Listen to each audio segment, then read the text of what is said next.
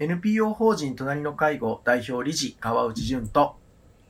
介護福祉士兼フリーアナウンサーの柴山信子がお送りする皆様の家族介護のお悩みに答えていくポッドキャストです。5月第5回目の放送です。はい31日でね、5月の最終日ということになりましたけれども、えー、川内さんのあの実際介護相談に寄せられたお声をこう3回紹介している中で、今回はですね、えー腰痛のお母様がどうしても自宅の3階で寝起きすることをやめてくれませんというご相談からねということですね。ご自宅の3階で寝起きしていらっしゃるお母様うのん腰痛持ちのお母様がね心配だというね、お悩みですね。いやー困っちゃいますよねいやこれ えーっとですね困ったのはまあこれあの、えー相談いただいたのは50代の娘さんで、えーはい少し離れたところに妹さんが、あの住んでらっしゃるっていうことなんですけど娘さんは同居、あのお姉さんが同居されてる。いや、えっ、と、お姉さん、相談いただいたお姉さんは、あの、近くだけれども別居。別居、ああ、うんで、で、妹さんも？妹さんはちょっと離れてらっしゃる。ちょっと離れてっていうえー感じなんで。ですお、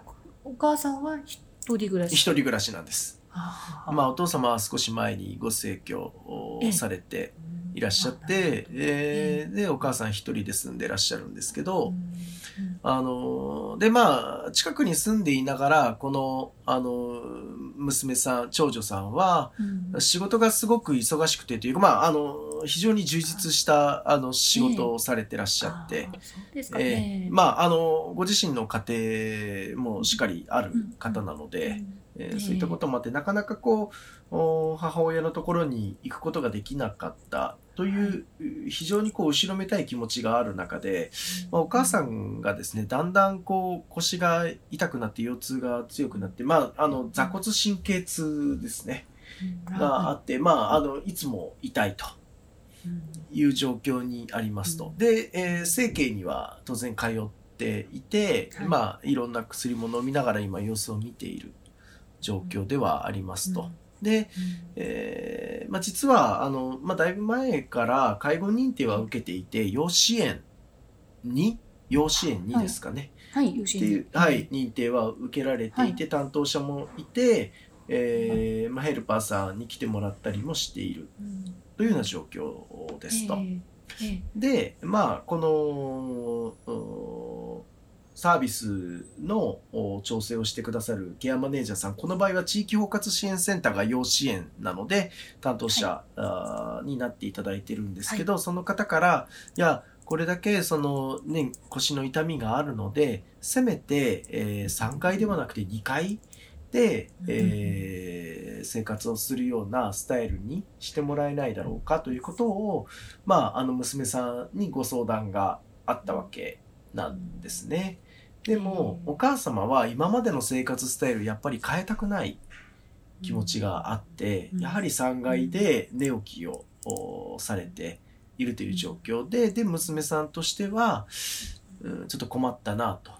いうふうに思っているし、また、このお母さんが、あの、ある時ですね、えーいやー、私はこんだけ長生きをしたけれども、なんかこんな風にね、い痛いながら生活してて、なんだかつまんない人生だな、みたいなことをポロッとおっしゃったんですけど、でそれを聞いた娘さんはもうものすごく気持ちを痛められて、うん。えーそこにはやはり自分が今まで関わることができなかったという後ろめたさを、まあ、もううんさらにえー強くしてしまって、強められてしたえいやだったらもう私は今までねあの自分の生活を優先してきたけれどもでもも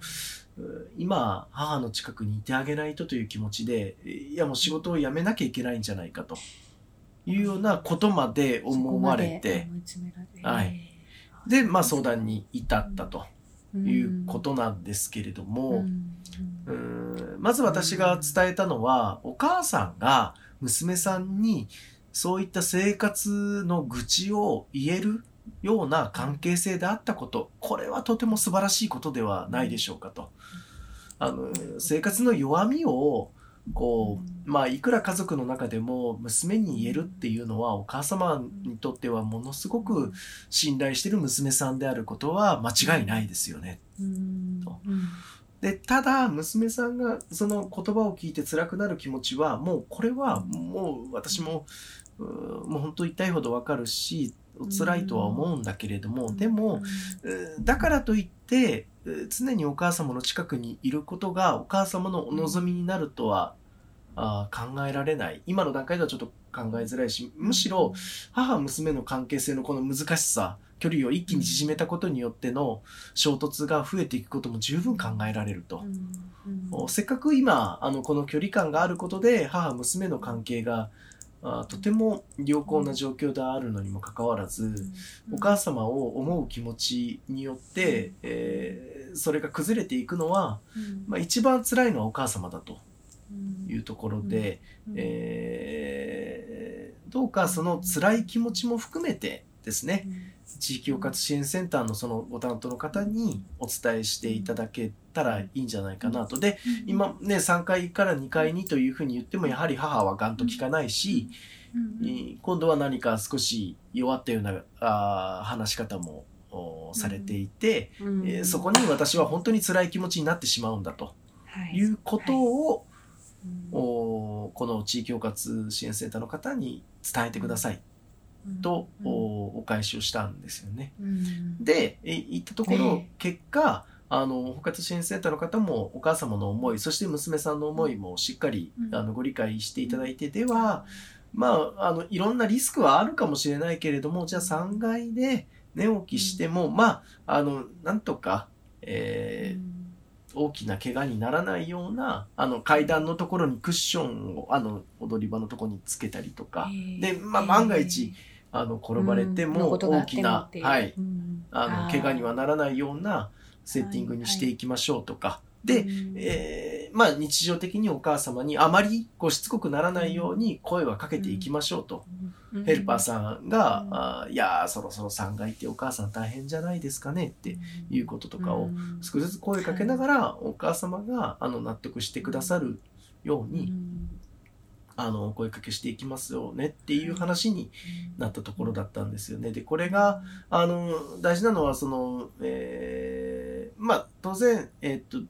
サービスをこう調整をかけている、まあ、相談役としてのケアマネージャーさんや地域包括支援センターは一度ご家族の中で話をしておいていただけないですかねっていうような、うん、あのお願いご依頼をさせていただくことは、まあまああの私自身も振り返ってあったりするんですけどでそこで、家族はなんかもうじゃあ自分が全部やらなきゃいけないんじゃないかっていう使命感がものすごく強くなってしまうかもしれないんですけど、でも、やったけどこうだったんですよっていうことはもう返していいわけなんですよ。で、で、この時に自分がどれだけ辛かったのかと、母にこう言われて辛かったということも含めて、えー、ですね、ケアマネージャーさんや、あの、地域包括支援センターさんに伝えていただいて、で、そういうやりとりが、実は、あの、良い信頼関係につながっていくわけなんです。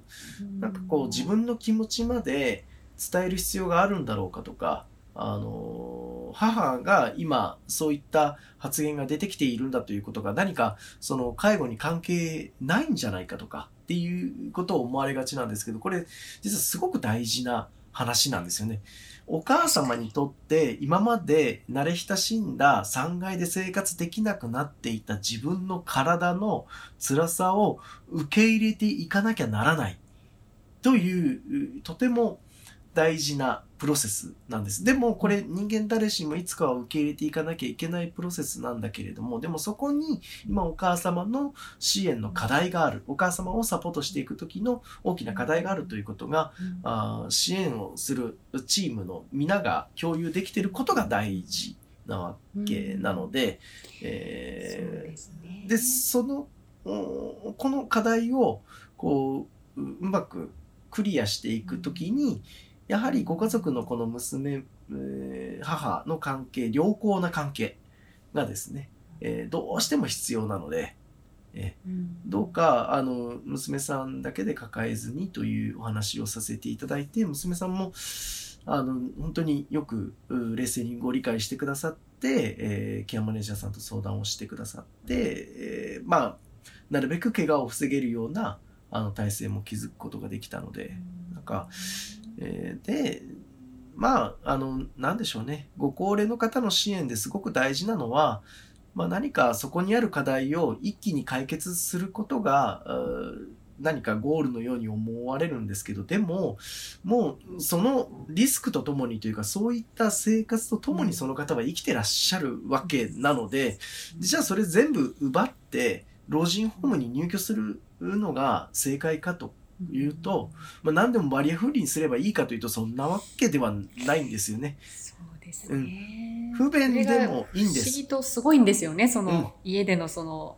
いろんな、ちょっとした段差とかね、そういったものがすごく実は生きる力を与えているっていうね、そうなんです。で、ことがあるんですよね。ね、もしかしたら、まあ今回のケースはちょっとね、該当するかどうかあれですけど、うんあの、適切な、あの、リハビリの刺激になっているうん。のであれ、ば、自宅の中の段差も、それも、良い段差なわけです。うん。あの、何でもバリアフリーにすればいいってもんではないので、そう。え慣れ親しんだその方の生活スタイル、が何よりも大事なんだということを今回の、まあ、またこの相談で私も学ばせていただいたし、まあ、やはりこの家族関係のこの言葉のやり取りの難しさあーですかね。そうんねだからそこに、まあ、改めて私も一緒に考えさせていただけて、本当に本当ですねええあの学ばせていただくことあったなと思いました。はいうんそうですね。こうえちょっとしたやりとりがどういった意味を持つのかみたいなことをね、娘さんもそうあそういう意味があったのかってやっぱ再発見にもなる外に伝えることでっていうね、うんうん。これが素晴らしいなと思いうのでやっぱりそうですね。抱え込。まない改うんめて、うん。ですね。で、えーそれによってまた娘さんがお母様をもう一段こう理解をしていかれるうん。えーはい。ことになったうわけであって、えよりあの親子の絆が強くなられていかれるんじゃないかなと。私あのなんかこう絆を強くすることってたくさんのこう介護をすることおだけなのかなといつも思っていて、まあ、むしろたくさんの介護を恒常的に常に続けていることは絆を強くするよりもむしろお絆にこういろんな歪みを作っていくんじゃないかなと思うぐらいで、えー大事なことはうより母のこと父のことをこう知っていくことだと思うんです。あの老いていくことで今まで着ていた父母という鎧が着れなくなっていく。うんう一人の男性として一人の女性として、えーな生身の状況になっていくというかですね。。うんうんでそこでさらにこの人はなぜこういう生き方をしてきたんだろうということが、えー子供として改めて一段深く捉えることができた時に自分はじゃあどう生きていくべきなんだろうとかまたそんな中で育ててくれた父母にものすごくうまた感謝の気持ちが出てくるんじゃないかなと思うので、えー私はそういったそのこう気持ちのやり取りをこれからもしっかり支援していかなきゃいけないんだなということをこの相談を通して感じたところでしたね。はい、うん本当ですね。はい。ありがとうございましたありがとう。ございました。皆様の家族介護に関するお悩みを募集しております。ラジオネーム、年齢、性別、家族介護のお悩みをラジオアットマーク、老人介護 .com までお送りください。